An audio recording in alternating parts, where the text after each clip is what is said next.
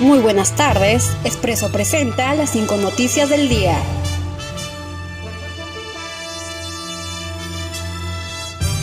Martín Vizcarra aseguró que lo único ilegal que está comprobado hasta ahora es la grabación clandestina. El presidente Martín Vizcarra aseguró ante el Pleno del Congreso que lo único ilegal que ha sido comprobado hasta el momento es la grabación clandestina de los audios. Asimismo pidió sinceras disculpas por todo lo acontecido en el marco de las grabaciones, generado por una persona cercana a su entorno. Abogado de Martín Vizcarra, sostuvo que no se puede vacar un presidente sobre presunciones que están en proceso de investigación. Roberto Pereira, abogado del presidente de la República Martín Vizcarra, afirmó ante el Congreso que la vacancia presidencial debe sustentarse sobre la base de hechos definitivos y corroborados. Asimismo indicó que el Parlamento no investiga delitos y tampoco tiene competencias constitucionales para hacerlo.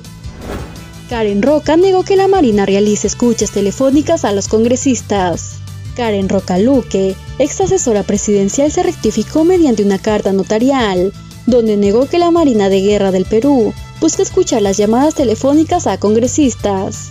Manifestó también no buscar dañar la imagen de la institución perteneciente a la Fuerza Armada del Perú. Poder Judicial dictó detención domiciliaria contra Nadine Heredia. El Poder Judicial dicta detención domiciliaria contra la ex primera dama Nadine Heredia, investigada por colusión agravada en el caso Gasoducto Sur.